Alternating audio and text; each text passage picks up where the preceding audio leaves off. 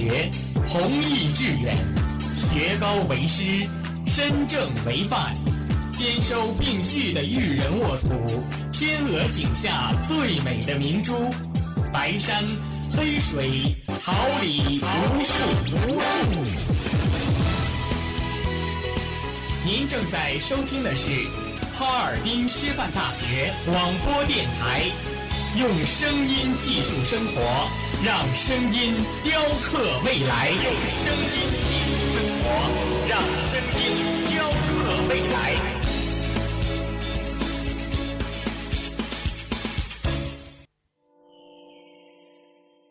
敦品力学，弘毅致远，学高为师，身正为范，兼收并蓄的育人沃土，天鹅颈下最美的明珠，白山黑水，桃李无数。您正在收听的是哈尔滨师范大学广播电台，用声音技术生活，让声音雕刻未来。声音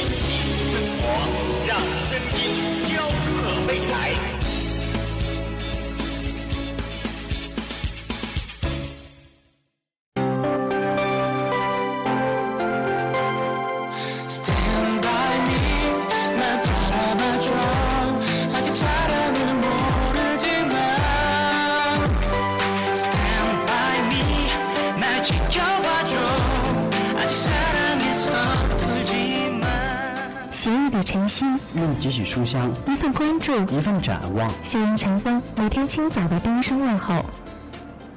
广播前，亲爱的同学们，大家早上好！这里是调频七十六点二兆赫，哈尔滨师范大学广播电台。感谢您准时收听播音部每天清晨的最新资讯栏目《校园晨风》，我是大家的好朋友冯佳音。我是郭鑫，大家早上好。节目开始之前，让我们共同关注一下今天的天气情况。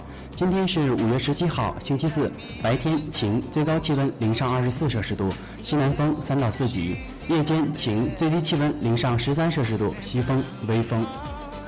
一段音乐过后，共同走进今天的高校资讯榜。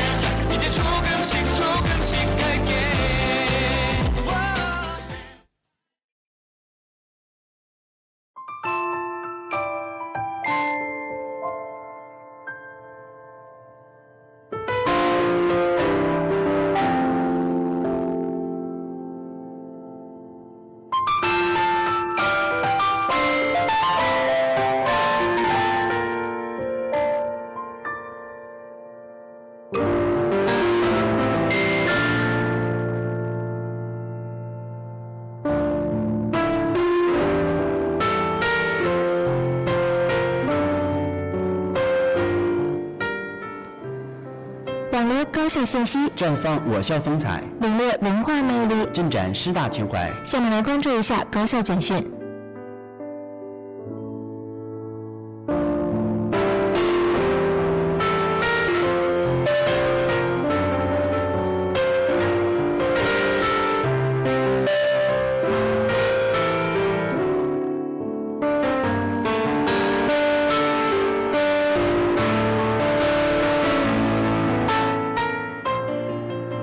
校学生为英雄教师张丽丽祈福。五月十三号晚七点，我校同学自发组织为校友张丽丽老师祈福活动，衷心祝愿英雄学姐能够早日痊愈。夜幕下，百十根蜡烛围成巨大的“心”字形，中间摆满由同学们亲手折成的千纸鹤，并以不同的颜色摆出粒子。伴随着学生代表的祈福发言，活动正式开始。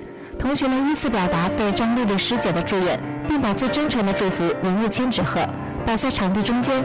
大家真心希望师姐能够脱离危险，早日康复。最后，同学们共唱“好人一生平安”，祈福活动在温暖温馨、充满爱与希望的氛围中圆满结束。同学们纷纷表示，张丽丽老师在紧要关头选择保护学生，践行了一位教育工作者的神圣职责。这种舍己救人、勇于奉献的崇高精神，值得全体青少年学生学习。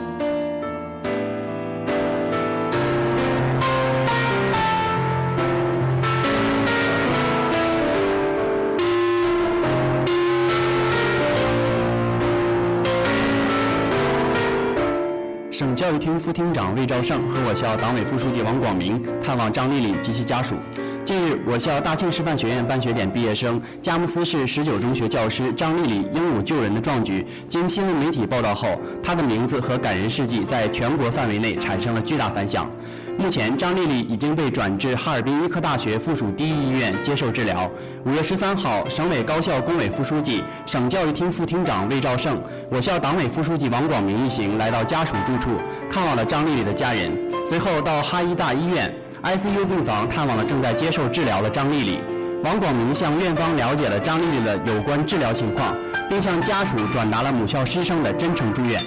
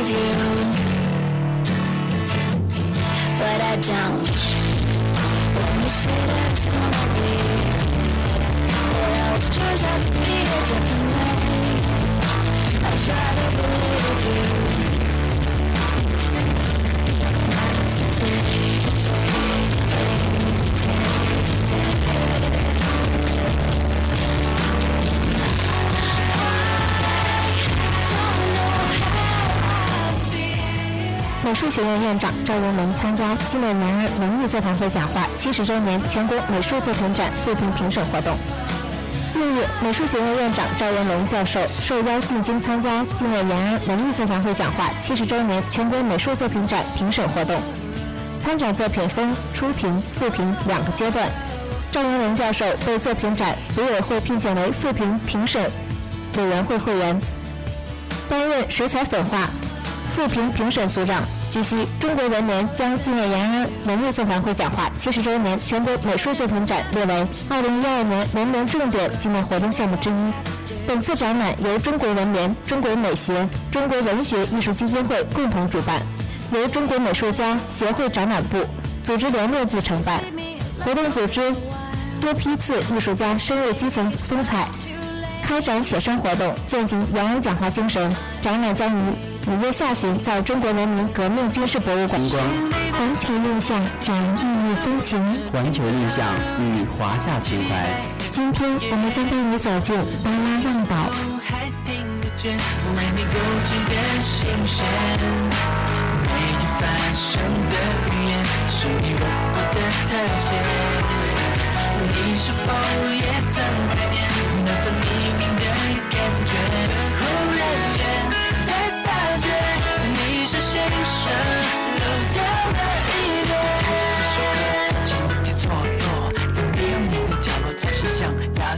爱是不如果你热爱自然，酷爱潜水，或是只想找个没人的地方独自休闲，白泥湾便是不二之选。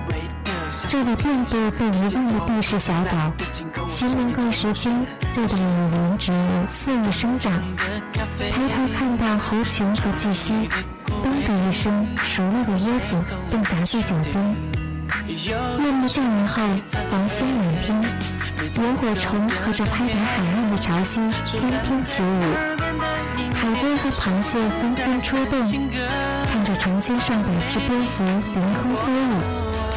但要到达这里，必先苦其心志，劳其筋骨，而且没有星级酒店和娱乐日常。你可以在独木小屋里独享整个自然，就不要指望有客房服务和美容套餐。这里是海上最后的乌托邦，是蛮荒净土，也是绝美天堂。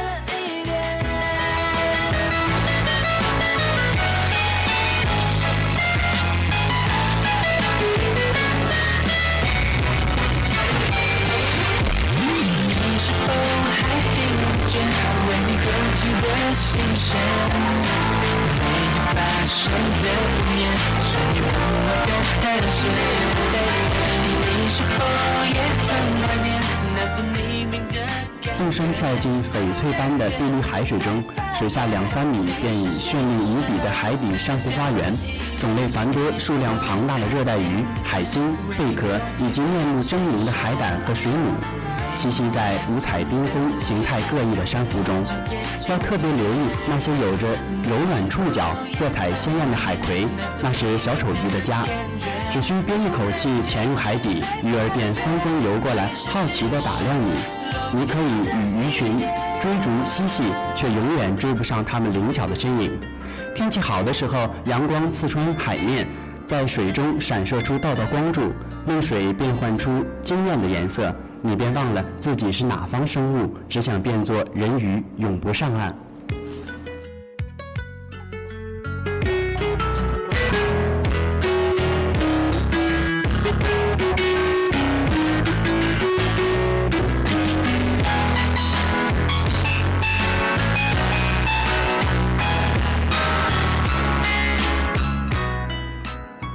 白泥湾最丰富的资源就是大大小小的海岛，想玩荒岛求生，那可是几辈子也求不完。岛上山峦、怪石、岩洞、密林和阳光海滩应有尽有。最重要的是，完全原生态，一个人也没有。背上帐篷，请船夫带你随便捡一个漂亮的小岛上岸，然后船夫就和你说再见，第二天再来接你。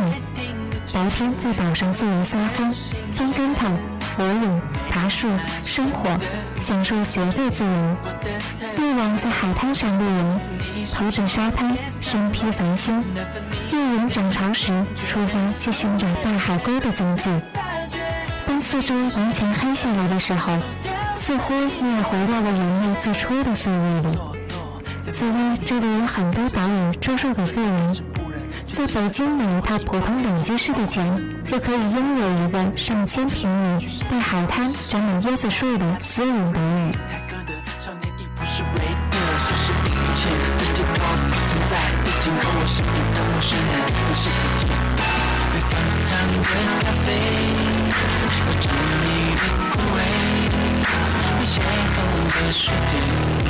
有。你，熟悉草间。你寄走的唱片，是烂在耳边的音节，你守护中在的情歌，曾为你用听过。你是否还听得见为你勾起的心弦？为你发送的留言，我一直别纠结。巴拉望特岛布满原始雨林，贸然闯入有迷路的危险。此外，雨林中各种有毒带刺植物和成团的蚊子会让你寸步难行。萨邦地下河入口到萨邦镇海滩有一段开发的雨林小路，说是开发，其实也并没有路，只是林间开辟出来一条小径，砍断了大棵带刺植物，树干上用红油漆标注了大概方向，单程两个小时，爬山下坡可一窥雨林内部。如果早晨走下这条小路，还能看见野生猴群觅食以及巨蜥一闪而过的身影。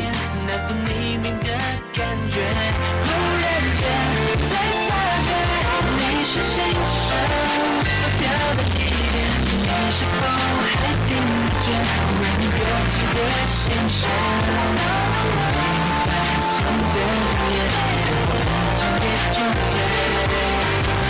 是在怀念那份黎明的？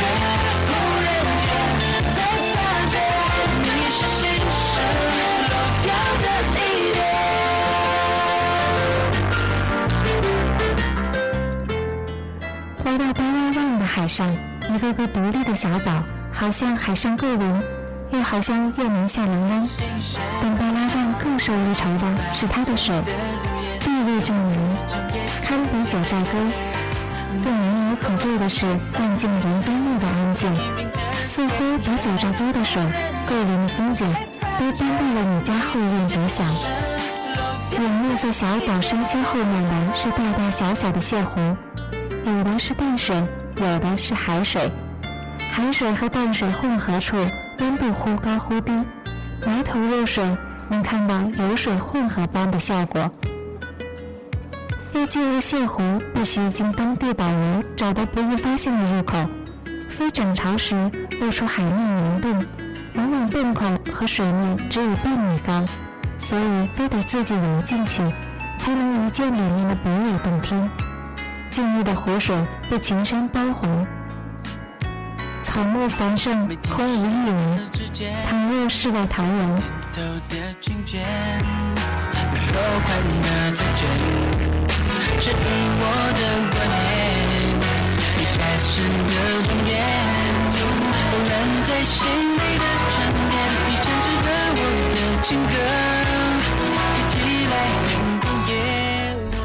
十七世纪的西班牙圣伊莎贝尔古堡，坐落在泰特的港口，面朝大海，春暖花开。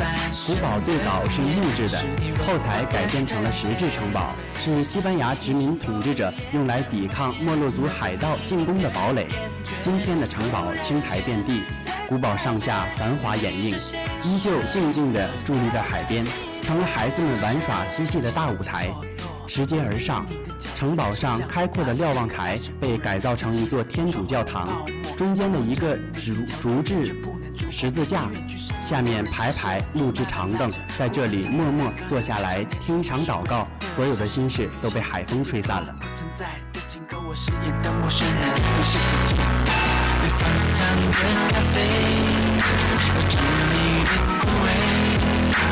你邂逅的书店，也有你熟悉早餐，你节奏的唱片，绚烂在耳边的音节，一首不重在的情歌，曾为你用天过。你是否还听见为你拥挤的心弦？为你发送的留言，我一直也纠结。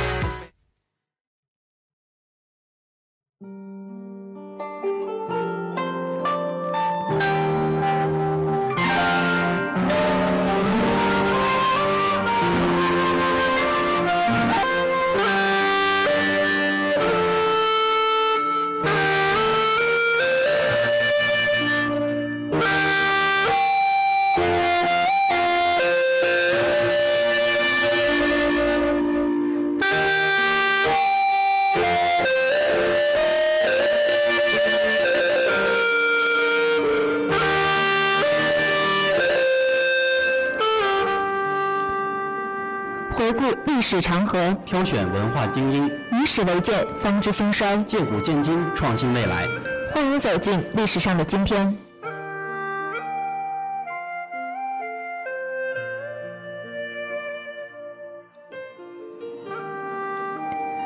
公元一九六八年五月十七号为第一个世界电信和信息社会日。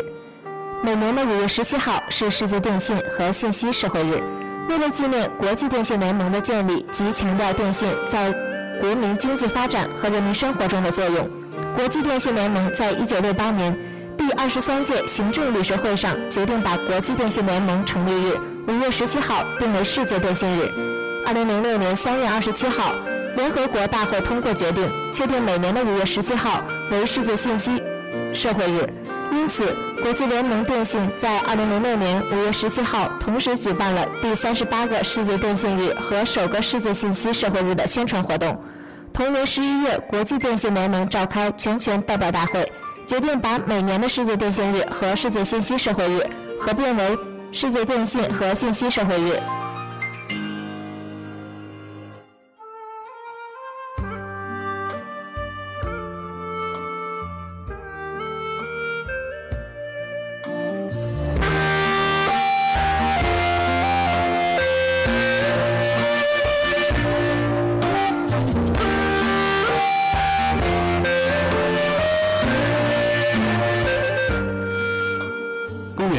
二三年五月十七号，我国著名生物化学家邹成鲁诞生。邹成鲁，中国科学院资深院士，第三世界科学院院士，著名生物化学家。一九二三年五月十七号生于山东省青岛市。一九四一年毕业于由天津迁到重庆的南开中学高中部。同年考入设在昆明的由北京大学、清华大学、南开大学三校联合组成的西南联合大学，就读于化学系。一九四六年赴英深造。一九五一年获英国剑桥大学生物化学博士学位。一九五八年，他参加发起人工合成胰岛素工作，并负责了胰岛素 A 和 B 链的拆合。这项工作的完成，确定了胰岛素全合成的路线，为胰岛素的人工合成做出了重要贡献。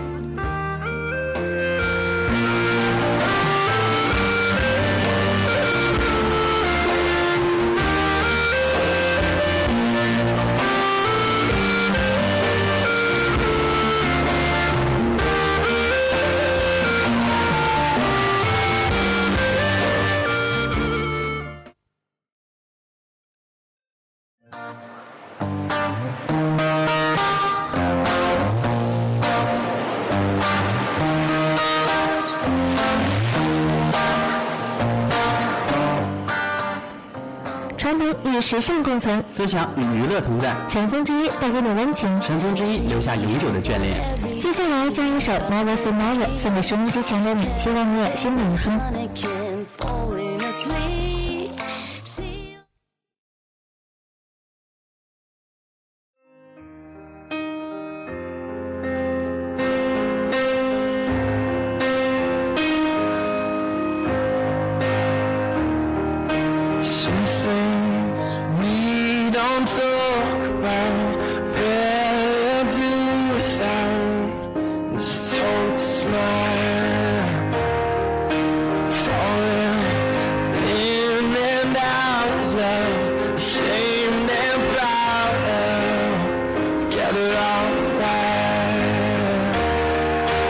Never say never, wow,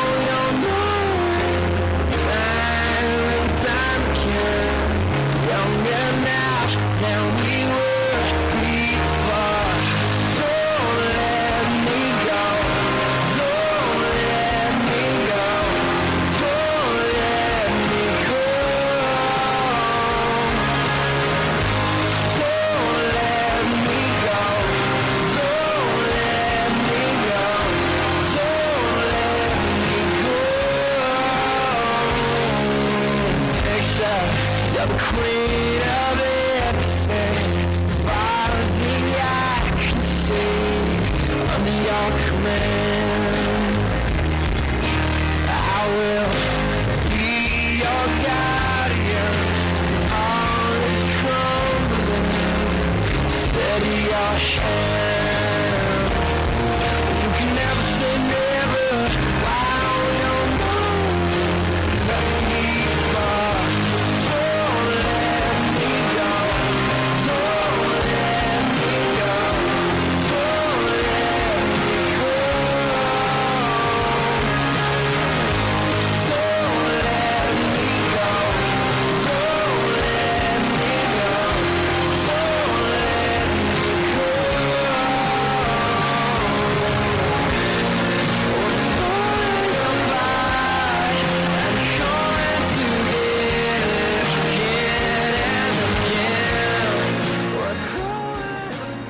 播前，亲爱的同学们，大家早上好！这里是调频七十六点二兆赫哈尔滨师范大学广播电台，感谢您准时收听播音部每天清晨的最新资讯栏目《校园晨风》，我是大家的好朋友冯佳音。大家早上好，我是国兴。节目结束之前，让我们回顾一下今天的天气情况。今天是五月十七号，星期四，白天晴，最高气温零上二十四摄氏度，西南风三到四级；夜间晴，最低气温零上十三摄氏度，西风微风。今天的节目到这里就结束了，感谢导播、编辑潘红锦，监制尹泽光、李达磊，同时感谢您的准时收听，我们明天同一时间不见不散。